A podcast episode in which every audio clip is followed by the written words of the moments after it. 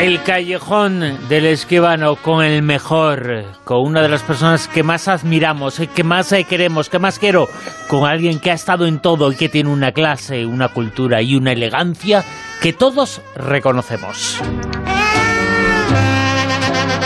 Un año más en La Rosa de los Vientos, José Manuel Esquivano. Muy buenas, ¿qué tal, José Manuel? Buenas noches, Bruno. ¿Qué tal?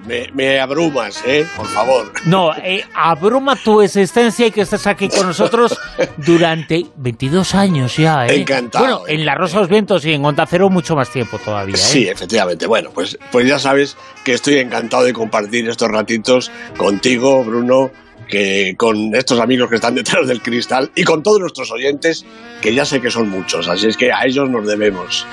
A ellos eh, les contamos hace unas eh, semanas, en la última de las intervenciones eh, tuyas de la temporada pasada, les contamos cuál podía ser, había incógnita, había dudas, la película del verano. Yo creo que ya no la tenemos, ¿no? Hombre, no. Lo que sí hay es diferentes criterios, creo yo, porque, hombre, a mí me han gustado algunas películas, ¿no? Me ha gustado eh, me gustó Utoya, me ha gustado Génesis. Eh, luego la taquilla está un poco dividida. Hay quien dice que la película del verano será esa cosa de Santiago Segura que se llama Padre no hay más que uno, que lleva tampoco es una tontería, 11 millones de euros de recaudación. Ahora bien, si nos ponemos ya en serio y hablamos, pensamos dónde ha habido más cine, dónde ha habido también más espectadores, dónde la crítica ha sido más unánime, yo creo sinceramente que hay una película del verano y es la última de Tarantino, la nueva de Tarantino. Érase una vez en Hollywood eh, una película, bueno, pues ahora la comentaremos, pero yo creo que una película realmente excepcional y sí, de alguna manera esa es la peli del verano, yo creo que para muchísima gente. Una película que suena así. Eh, eh, ahí estoy, ahí estoy.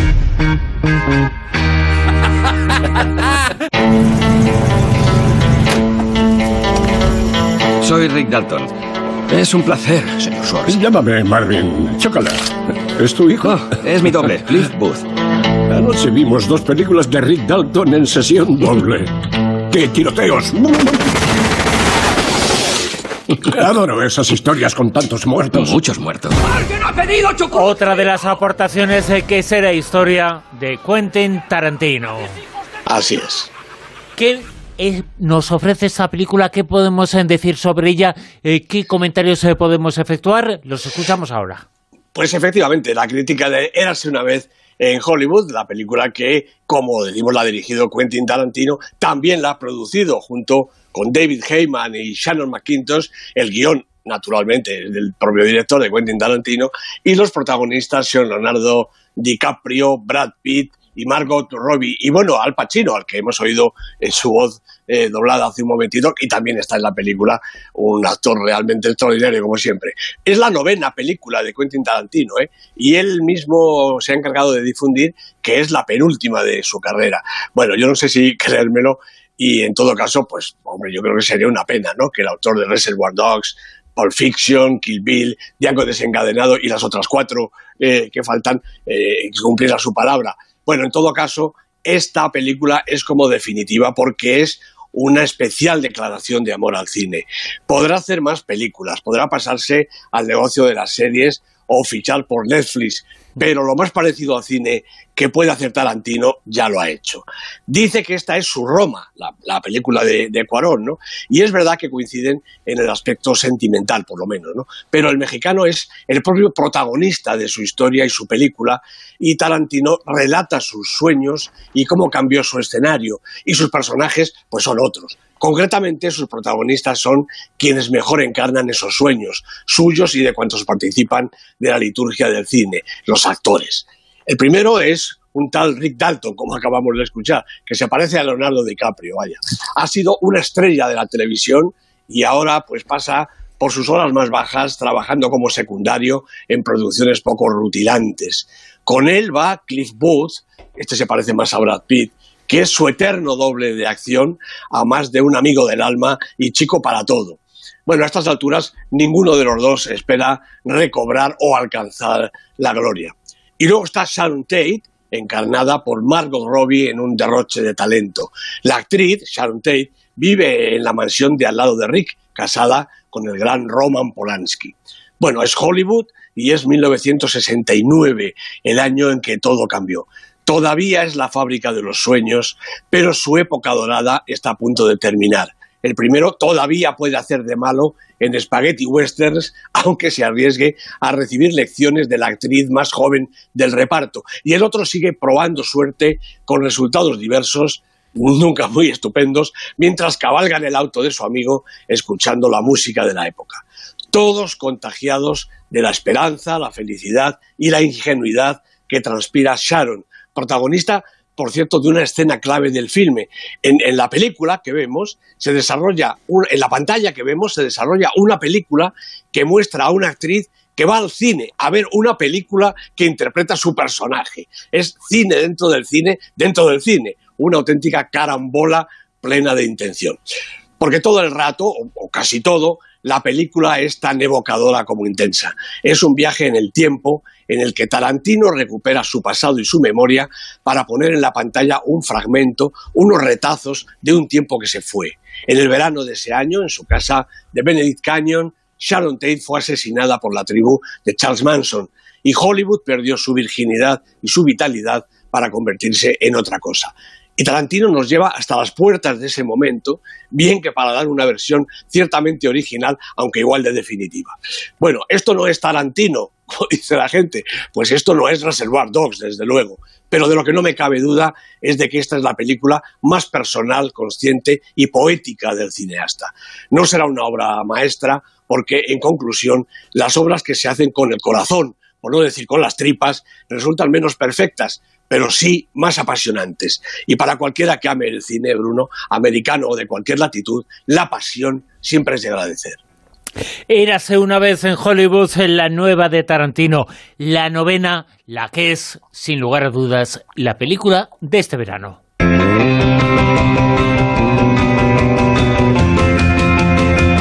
Ya acaba el verano, ya tenemos eh, actualidad, información, Festival de Venecia, ya tenemos el palmarés. Efectivamente, acaba de terminar el festival y acaba de publicarse el palmarés con los grandes premios del festival, aparte del León de Oro que ha recibido Pedro Almodóvar por toda su carrera, un premio absolutamente merecido. ¿Qué vamos a decir? Seguramente eso ha influido también en que la Academia del Cine Español manda dolor y gloria a competir por los Oscars. Yo creo que muy razonablemente ese veredicto. Bueno, pues Venecia, el León de Oro ha sido para Joker, la película de Todd Phillips, protagonizada por Joaquín Phoenix, una película de supervillano, el, el, supervillano por antonomasia, el Joker.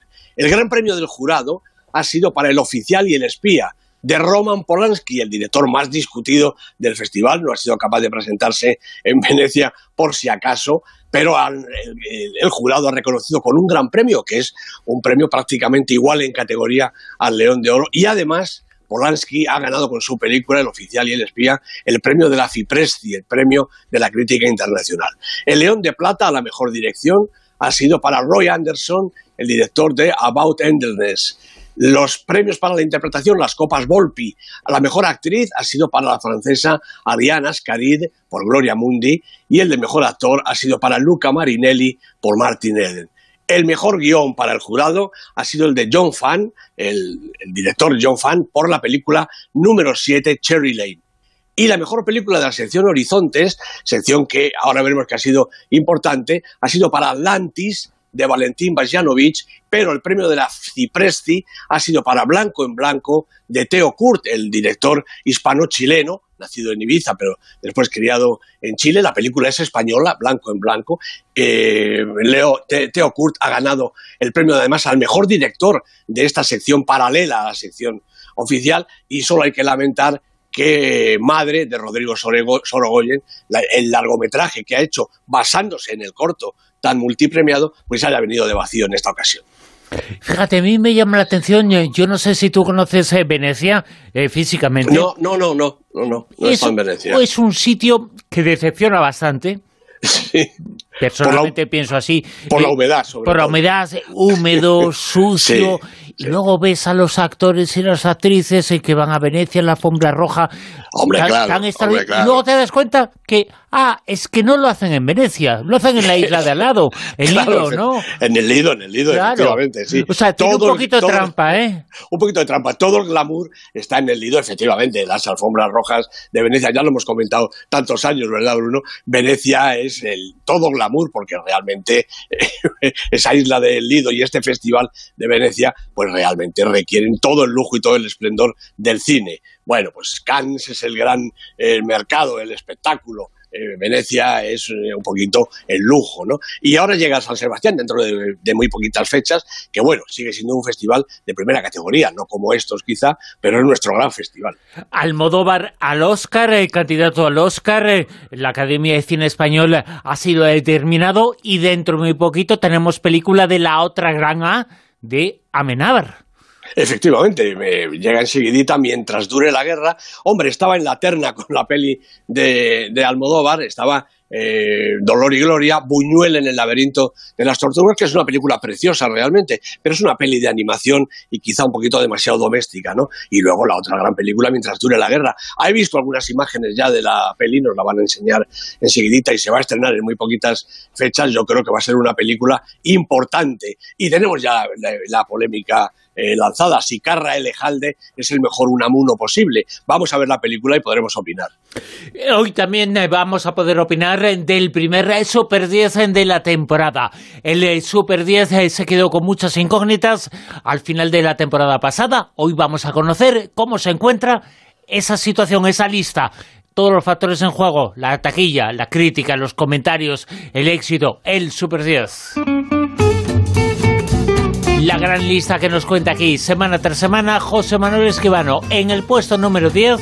Pues en el 10 tenemos un superviviente. Hay que decir que hay cinco supervivientes de la temporada pasada y cinco nuevas. En el 10 está Vengadores Endgame, la película de los hermanos Russo, con Robert Downey Jr., con Scarlett Johansson, con todos los, eh, los Vengadores. Con estas son 15 semanas en la lista y yo creo que va a aguantar ya muy poquito más. ¿En el 9? Bueno, otra de esas películas triunfadoras. Esta es nueva. Padre, no hay más que uno, dice Santiago Segura. Él mismo se ha protagonizado su película junto con Tony Acosta y con algunas de esas otras figuras que no es que sean actores ni actrices, pero están en el cine español. ¿Qué le vamos a hacer? Cinco semanas en el Super 10 y, como decía antes, 11 millones de euros de recaudación. En el puesto 8. Otro superviviente, Toy Story 4, de Josh Cooley, una película estupenda de animación, 11 semanas en la lista. En el 7.